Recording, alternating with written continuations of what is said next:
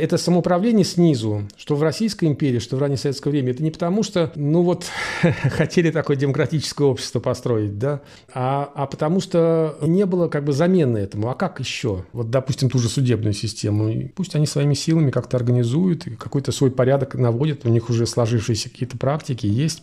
Чем полный хаос, и мы как бы не, не знаем, что тут делать.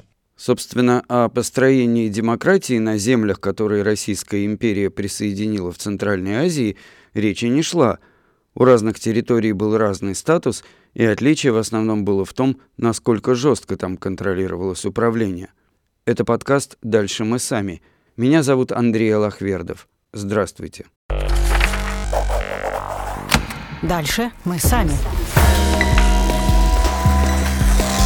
Дальше мы сами. Советском Союзе этот обширный регион назывался Средняя Азия и Казахстан, и в царской России в управлении этими территориями были различия. Казахстану стоит посвятить отдельный разговор, а сегодня о той части, которая называлась Средней Азией, поговорим с антропологом и историком Сергеем Абашиным. Здравствуйте, Сергей. Да, здравствуйте. По сравнению с другими землями, эти территории, то, что называлось Средней Азией, были присоединены к России довольно поздно, в середине XIX века. Давайте начнем с того, как и в каком статусе эти территории оказались у Российской империи. На самом деле это все произошло довольно быстро, и начало отсчитывается, ну, прям серединой XIX века, 1853 год когда была захвачена штурмом Каканская крепость. То есть уже вышли на границы вот, оседлого населения. Были предыдущие попытки, но они заканчивались неудачей. А здесь была как бы удачная попытка. И после этого постепенно-постепенно происходит продвижение. Оно происходит с двух сторон. С одной стороны, от э, этой Каканской крепости вверх по Сардарье, это продвижение шло под началом Оренбургского генерал-губернаторства. И с востока другая как бы идет линия, которая двигается в сторону Семиречья. Это нынешний юг Казахстана, ну и Кыргызстан и так далее. И в какой-то момент это продвижение тормозится, ну, потому что происходит Восточная или Крымская война, и все внимание и военные силы, и ресурсы переключаются туда. Но как только война заканчивается, в начале 60-х годов возобновляется это движение на юг вот с этих двух линий. Э, эти линии соединяются в 1964-1965 году с захватом Ташкента, крупного города и крупного торгового и вообще политического центра. Первоначально-то планы были создать даже э, отдельный протекторат. Вообще, как бы в Центральной Азии, вот это движение на юг, российская власть хотела всегда ограничиваться созданием протекторатов, то есть неких государственных образований, достаточно автономных внутри с точки зрения управления, но контролируемых извне, то есть находящихся под полным контролем Российской империи. Такая политика, в общем, диктовалась тем, что э, не так было много сил и ресурсов, чтобы на такой отдаленной окраине да, э, включать свой состав и заниматься всей этой огромной территорией и незнакомым населением мусульманским. Думали создать сначала Ташкентское ханство, но быстро от этого отказались и создали Туркестанскую область. Вот как раз в 65-66 году да, создали Туркестанскую область в составе Оренбургского генерал-губернаторства. Потом движение на юг продолжалось, и эта Туркестанская область увеличилась в размерах, и в 67 году было решено создать уже отдельное Туркестанское генерал-губернаторство в составе двух областей – Семиреченской и Сардаринской. У Семиреченской – это вот там, где сейчас Алматы, а Сардаринская – это вот где сейчас Ташкент, ну, еще такой город Шимкент, Чимкент казахстанский, ну, примерно, чтобы наложить на, на современную географию. Ну, еще же со стороны Каспийского моря было освоение этой территории. Создавались укрепленные форты, и потом движение шло вглубь, правильно? Это отдельная история. Она как бы развивалась параллельно, но отдельно.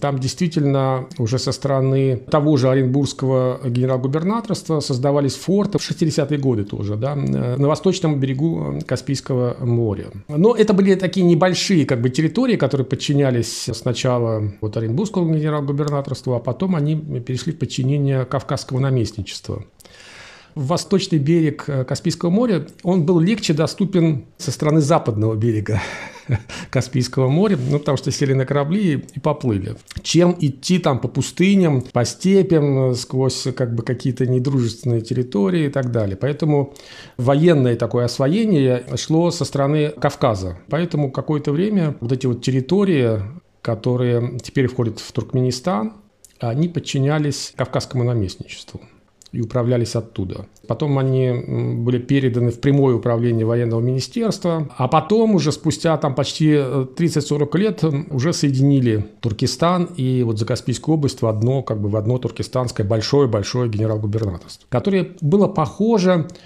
по некоторой своей как бы автономности, что ли, на наместничество. Ну, как правило, правил им либо родственник, э, один из Романовых, либо какой-то очень приближенный к Романовым какая-то фигура, которая напрямую, как бы минуя все там министерства и ведомства, напрямую уже как бы обращалась к императору и решала какие-то вопросы. Вот Кауфман, первый генерал-губернатор Туркестанского края, хотя он не был вот Романовым и, может быть, в иерархии какой-то занимал не самую высокую позицию, но, тем не менее, он был довольно приближенным, таким близким человеком к Александру II, и получил от него вот такое право на довольно автономное правление, на ведение фактически самостоятельной внешней политики, на ведение внутренней политики.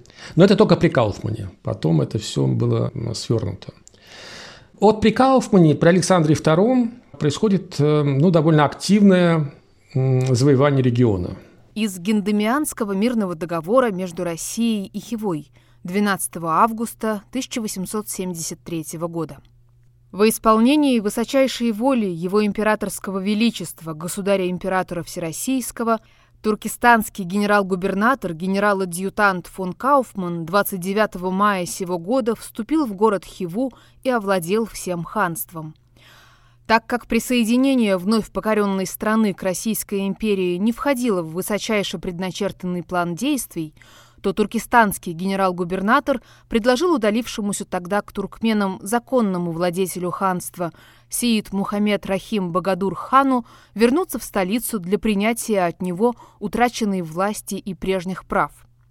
Вследствие этого приглашения хан прибыл в лагерь русских войск, расположенных под стенами Хивы, и изъявил полную и чистосердечную свою готовность на исполнение всех требований и на принятие всяких условий, которые будут ему предложены командующим войском.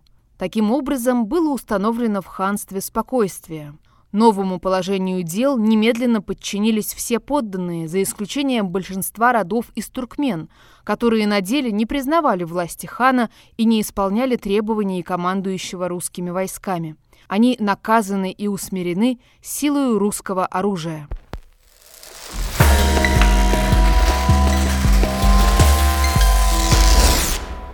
Сначала договор был заключен с Каканским ханством, фактически он, он превращен ну, в такой полупротекторат, что ли. Потом э, произошло как бы э, столкновение с Бухарой, потом с Хивой. В результате э, всего как бы была создана вот система протекторатов. Было вот Каканское ханство сохранилось, сохранился Бухарский Эмират, и сохранилось Хивинское ханство вокруг вот как бы Туркестана. И а, они заключили договоры, которые, в общем, фактически их ставили в такое зависимое положение от Российской империи. Но, а, в общем-то, эти договоры были довольно такие аморфные, что ли, и все равно контроль Российской империи был не очень как бы эффективным. И, и Российская империя всегда, ну, по крайней мере, туркестанские начальство всегда как бы стояло перед дилеммой, что вот они сейчас э, нарушат эти договоры, договоры, объединяться между собой.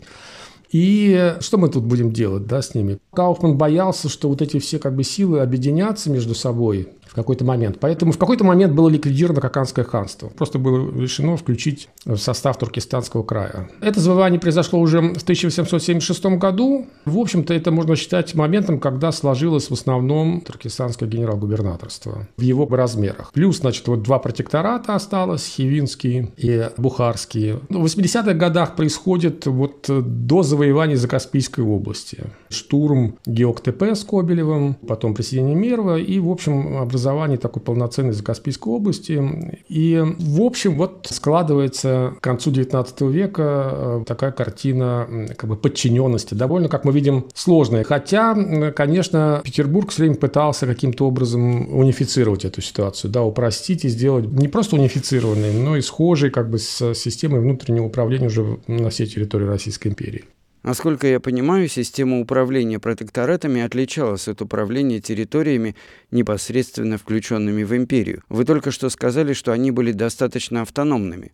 Это вообще как бы на самом деле э, э, уникальная система. Даже, наверное, Финляндия, которая имела довольно высокую степень автономии да, в внутри Российской империи, все-таки не обладала вот признаками самостоятельных государств. А Бухара и Хива формально оставались независимыми государствами. А, но они заключили договора а, с Российской империей. Хивинский а, хан, потерпев поражение в 1873 году, заключив вот договор, даже в договоре было написано, что он объявляет себя слугой российского императора и обязуется не иметь никаких отношений с другими государствами без согласования с Петербургом, вести никакую внешнюю политику. Но при этом полностью сохранялась внутренняя система управления. Вот как было оно ханство, ну, то только, может быть, за, за некоторыми особенностями, что ну, ликвидировалось рабство, вот согласно этому договору. Вся остальная система, исламская, административная, наследование и так далее, и так далее, все сохранялось в неприкосновенности. То есть э, Российская империя в это старалась особо не вмешиваться. Конечно, оно следило за этим и, в общем-то, участвовало там, если хан передавал свой престол там наследнику, то, конечно, все это согласовывалось. Ну, такая была сложная система. Еще более сложная она была в Бухаре, потому что формально в договоре даже не было прописано, что вот он является слугой, что он обязуется не вести никаких как бы внешних отношений. То есть как будто бы с точки зрения договора его суверенитет, как сейчас говорят, он был гораздо более крепкий, как бы более основательный. Но тем не менее вот к этому договору прикладывались какие-то уже неформальные отношения. И в общем он примерно так же, как и Хивинский хан, полностью согласовывал свою внешнюю политику с Петербургом. А вся внутренняя политика была на усмотрение Бухарского эмира. Там был создано политическое агентство около Бухары, которое должно как будто было, было э, заведовать эм, русскими подданными, которые находятся на территории Бухары. Но фактически оно выполняло роль такого контролирующего органа и роль советника. То есть все свои как бы, решения, в том числе и внутренние, на самом деле Бухарский эмир согласовывал с Россией. Э, и если что, то, конечно, были такие ситуации, когда российские войска быстренько-быстренько появлялись и наводили порядок. Ну, например, в 1910 году были довольно сильные волнения э, в Бухаре, где столкнулись между собой сунниты и шииты. В Бухаре довольно много проживало шиитов. Но это, как правило, были персы, когда-то захваченные либо в качестве рабов, либо приехавшие в качестве торговцев. И не просто они были большой частью населения, их представители были в верхушке власти, составляли довольно значительную часть влиятельной элиты. И вот произошли столкновения столкновения, и просто пришлось перебрасывать российские войска, чтобы усмирить как бы эту всю ситуацию и вернуть ее под полный контроль. В Российской империи обсуждался вопрос о том, чтобы все-таки ликвидировать эти протектораты и включить их в состав Российской империи. Все-таки не решились брать на себя вот эту как бы дополнительную, ну что ли, ношу. Старались, в общем, оставить решение каких-то внутренних проблем за, за, за ними самими. Из договора между Российской империей и Бухарским Эмиратом от 1873 года. В той части реки Амударьи, которая принадлежит Бухарскому эмиру, предоставляется свободное плавание по реке наравне с бухарскими судами, русским пароходам и другим русским судам, как правительственным, так и частным. В тех местах на бухарских берегах Амударьи, где окажется необходимым и удобным, русские имеют право устраивать свои пристани и склады для товаров. Наблюдение за безопасностью и сохранностью этих пристаней и складов берет на себя бухарское правительство. Утверждение выбранных мест для пристаней зависит от высшей русской власти в Средней Азии. Все города и селения Бухарского ханства открыты для русской торговли. Русские купцы и русские караваны могут свободно разъезжать по всему ханству и пользуются особенным покровительством местных властей. За безопасность русских караванов внутри бухарских пределов отвечает бухарское правительство.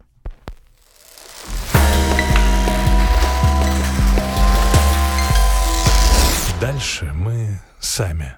Бухарский мир э, был генерал-лейтенантом, но это довольно высокая такая позиция. Хивинский хан – генерал-майор пониже. Ну, Хивинское ханство было поменьше, послабее. Бухарский мир часто встречался там с Николаем II, э, с Александром III, и там были почти чуть ли не дружественные отношения. А Хивинский хан, он немножко так был фигурой меньшего как бы влияния, что ли.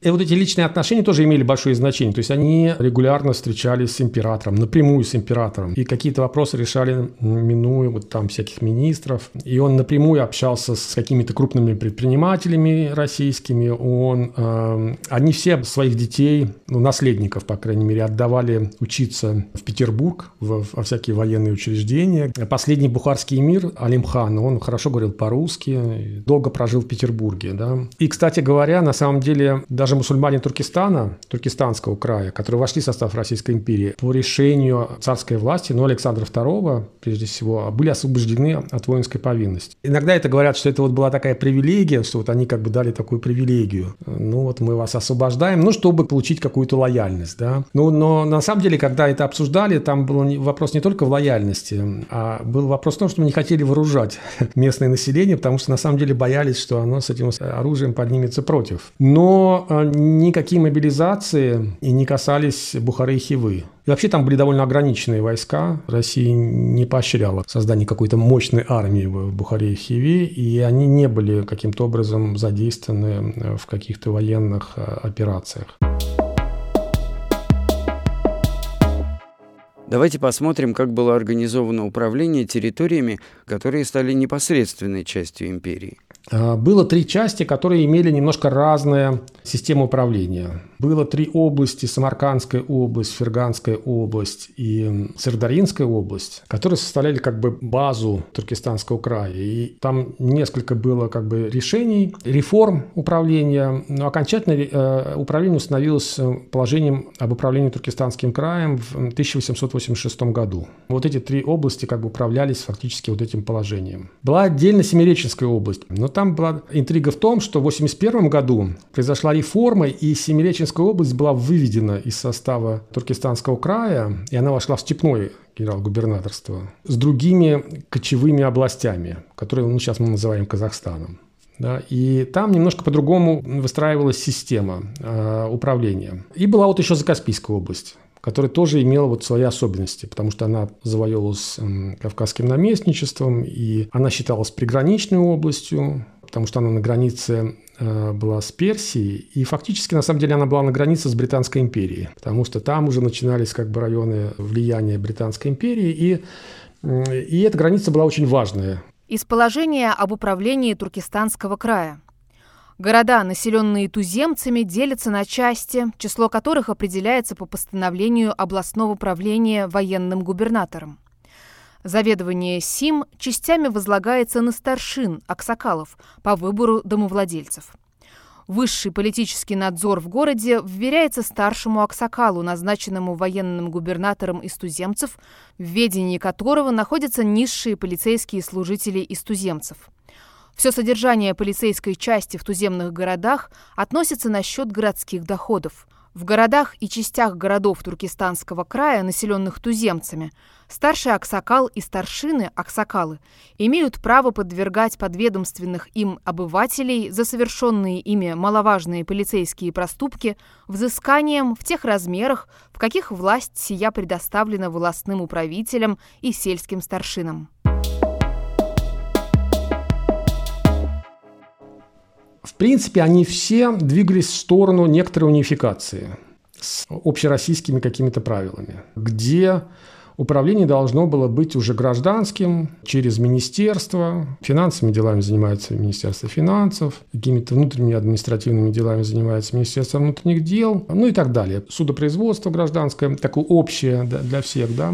Но, конечно, когда эти регионы завоевывались, то там э, создавалась немножко другая система, вот то, что называется военно-народное управление которая подразумевала, что вот все верхние этажи управления занимают российские военные. То есть э, туркестанский генерал-губернатор подчинялся военному министру и должен был с ним формально согласовывать все и назначения, и все как бы решения. Семиреченская область имела немножко более сложный характер, потому что там некоторые области уже имели гражданское управление и уже подчинялись Министерству внутренних дел. Поэтому немножко по-разному были устроены вот как бы соотношения вот этой военной и гражданской части. Наиболее жесткое оно было в Закаспийской области. Даже когда Закаспийская область вошла в состав Туркестанского края, она формально не была подчинена положению 1986 года, которое к ней не относилось. а вошла она в 1899 году. И поэтому она продолжала управляться по своему собственному положению. И там была система довольно жесткая. Там, ну, мало того, что во главе там был э, военный чиновник, и все нижние уровни там до уездного тоже были российские военные чиновники, но довольно было жесткое управление и народным управлением. То есть в военно-народном управлении подразумевается, что вот верхняя как бы, часть военные управляют, а нижняя часть вот само население выбирает из своего состава каких-то значит, старост, старшин, судей и по своим как бы, законам все решают. Вот уровень как бы сельского общества или аульного общества или волосного уровня. То есть это волость, это э, что-то среднее между уездом и вот отдельным сельским обществом. Да? То есть несколько сельских обществ объединяются в волости. Само население должно было бы управляться какими-то своими собственными, ну, в данном случае мусульманскими или, или каким-то обычным правом, или мусульманскими законами, и, и э, каким-то образом участвовать в выборе чиновников вот этого уровня. Но именно в Закаспийской области это все находилось довольно, под довольно жестким контролем вот как раз военного управления. То есть они чаще всего сами назначали и аульных старшин, и волосных старшин из какой-то местной элиты. Они их контролировали напрямую. Многие судебные вопросы тоже решали сами военные чиновники, то есть они довольно активно вмешивались в повседневный какие-то правила жизни. Да. Вот Куропаткин, он был одним из первых начальников Закаспийской области. Но мало того, что вот он был таким сторонником такого жесткого контроля военного за всем, что происходит. Но он еще был противником всякой как бы, попытки исламизации. То есть он хотел э, держать под контролем и всю исламскую жизнь, и он там довольно как бы активно пытался вот, отслеживать какое-то исламское влияние и э, поощрять скорее обычное право, как некую систему, которая регулирует местную жизнь у туркмен. Для этого он довольно активно вмешивался во всю внутреннюю жизнь. Записка подполковника Арендаренко Георгия Алексеевича, начальника Самаркандского уезда, о престиже русской власти в Средней Азии. После наших первых завоеваний в Средней Азии долгое время народ оставался не только под впечатлением наших славных побед, но и под обаянием сильной власти, которая дала завоеванной стране управление простое, как сама жизнь азиатцев, но достаточно отвечавшее потребностям края, управление, основанное на единстве власти, быстро функционирующей, на справедливости и заботливости о нуждах народных. Плоды такой организации управления краем были слишком выразительны, чтобы оставаться незамеченными. Они быстро водворили спокойствие в завоеванной стране, вскоре возвратили население к обычной деятельности, дали такое всеобщее умиротворение, что каждый русский путник разъезжал и по тракту, и в сельских районах совершенно безопасно. В политическом и в военном отношениях такая твердая система управления оказала для государства великую услугу. В самом Туркестанском крае, вот в, как бы в его коренной части, вот, как я сказал, Ферганскую область, Самаркандскую область и Сырдаринскую область. Система была более гражданская. Хотя все верхние этажи, то есть генерал-губернатор, начальники областей, начальники уезда, фактически это были военные, военные должности. Одновременно там начальники областей или там генерал-губернатор были командующими войсками, которые были дислоцированы на их территории. И они подчинялись военному министерству прежде всего. Но все-таки там положение 86 года попыталось, во-первых, усилить какое-то гражданское правление, то есть там довольно было сильное полицейское управление, то есть Министерство внутренних дел. Какие-то имели права Министерство финансов отдельные, то есть у них были отдельные чиновники, а, которые там, они как бы имели двойное подчинение, они подчинялись и своему министерству, и туркестанскому генерал-губернатору. Ну и главное, э, что местному населению, мусульманскому населению, была предоставлена довольно большая автономия. То есть они действительно, там была выборная система, а вот они избирали значит, своих сельских старшин и избирали э, волосных.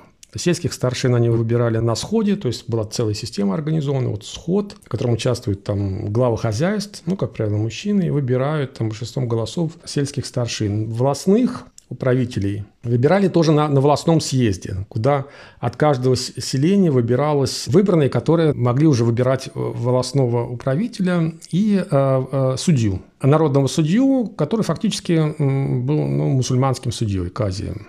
Из положения об управлении Туркестанского края. Оседлые туземцы и кочевники имеют отдельные народные суды, разрешающие подсудные им дела на основании существующих в каждой из означенных частей населения обычаев. Ведению народного суда подлежат Все дела о преступлениях и проступках, совершенных туземцами, за исключением означенных в статьях 141 и 142. Все дела гражданские, возникающие между туземцами, подведомственными одному и тому же народному суду, если дела сии не основаны на документах, совершенных или засвидетельствованных при участии русских властей.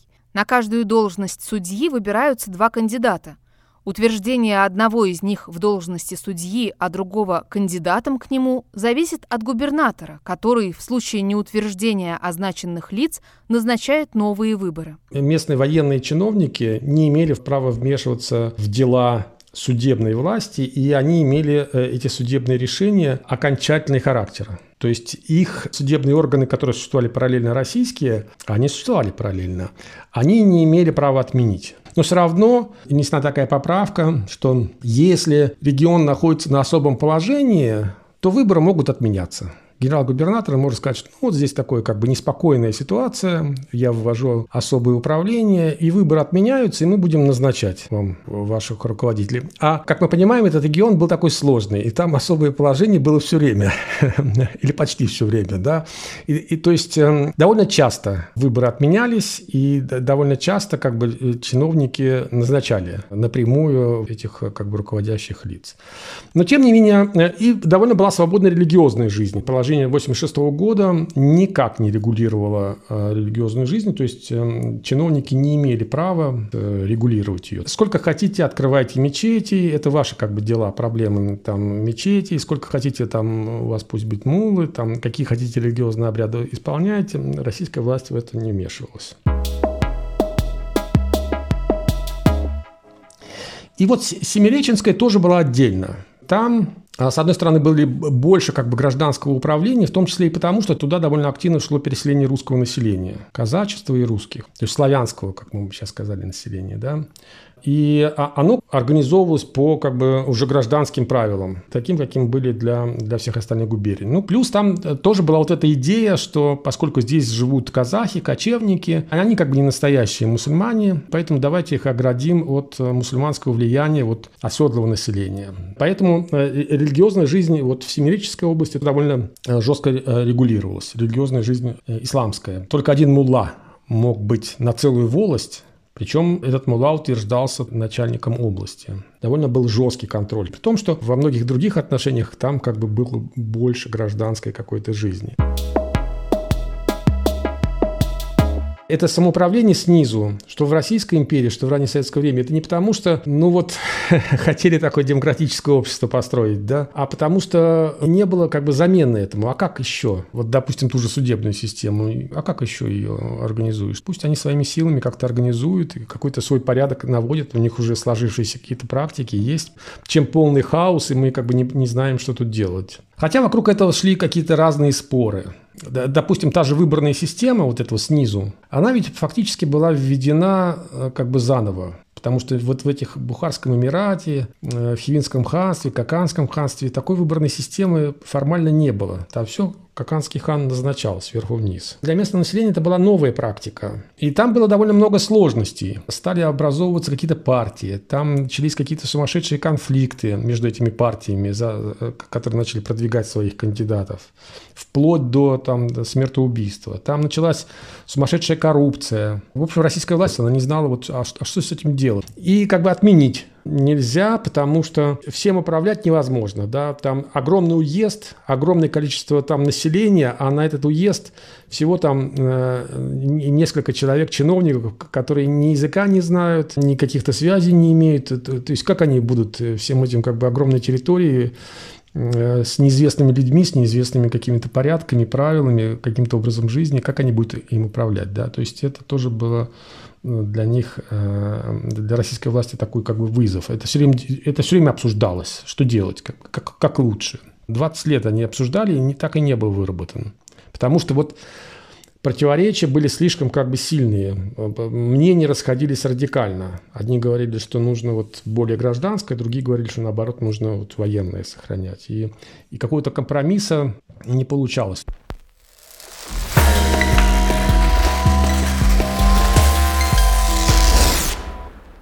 Интересна еще другая история. Вот при Николае II, да, 1905 год, манифест о свободах. Он, конечно, совершенно другой дал картину какие-то новые импульсы для как бы осмысления, что мы должны делать в Туркестане. В том числе вводить какие-то гражданские порядки. Ну вот назначились выборы в Государственную Думу.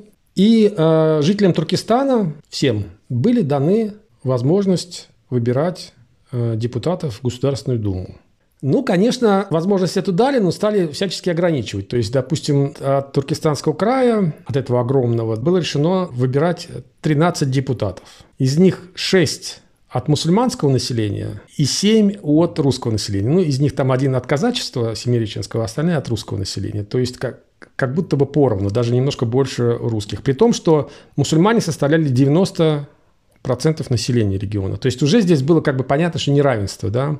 Но, но тем не менее, все-таки шесть депутатов, мусульмане Туркестана, имели право выбрать в Государственную Думу. То есть эти депутаты могли участвовать в выработке решений уже для всей Российской империи. Но, как мы знаем, первую Думу распустили, даже она еще не начала работать. Туда не успели выбрать. Во вторую Думу успели выбрать, но она немножко поработала, ее тоже распустили. И когда ее распустили, то издали новый указ о новой системе выборов. И согласно этому указу Туркестан лишался вообще депутатов. Кстати говоря, лишили и мусульман, и русских. Всех лишили права выбирать от, э, от Туркестана депутатов.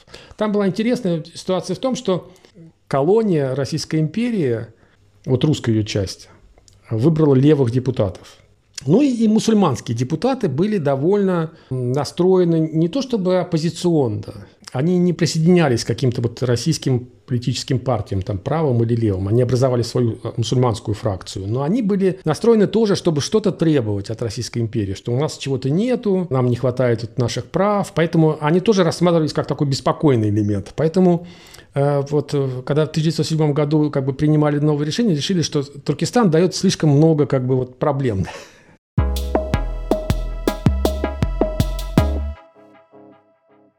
Мы должны видеть вот те разрывы, которые э, существовали в Туркестане, да, между мусульманами, русскими, как бы российской властью, военной властью и местным населением. И эти разрывы, которые в какой-то момент, видимо, ну, были неизбежны, другого как бы выбора, как бы как построить управление не было, и они были неизбежны, но в какой-то момент они, их нужно было каким-то образом преодолевать. И мы видим, что власть не сумела их преодолеть вот эта история про, про выборы в Государственную Думу или там другие истории, вот мы видим, что власть не сумела преодолеть эти разрывы, да, не, не сумела э, дать людям равные права, сохранила какие-то много ограничений и много как бы милитаризма, военного такого взгляда, за которым стояли и, конечно, не только там военная логика, за которым стояли так уже в глубине какие-то расистские вещи, да, потому что, ну, понятно, что уже смотрели там инородцы, они какие-то, значит, неправильные. Сначала давайте их сделаем сделаем вот русскими или там сделаем просвещенными, да, с одной стороны, как бы, а с другой стороны, ну, не получается из них сделать просвещенных русских. Ну, тогда давайте их как бы держать под, под контролем, да, каким-то жестким. То есть вот эти все разрывы сохранялись, и вопрос не решался долго.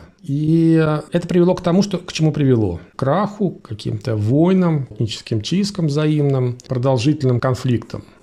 То есть мы должны как бы включать людей максимально в принятие решений, чтобы не мы ими управляли, а чтобы они и сами собой управляли, и чтобы они как бы наравне с нами участвовали в, создании этой системы управления всей, да, чтобы они как бы были уже агентами, субъектами этого процесса. А если мы как бы не даем им, то здесь возникают напряжения и в результате конфликты.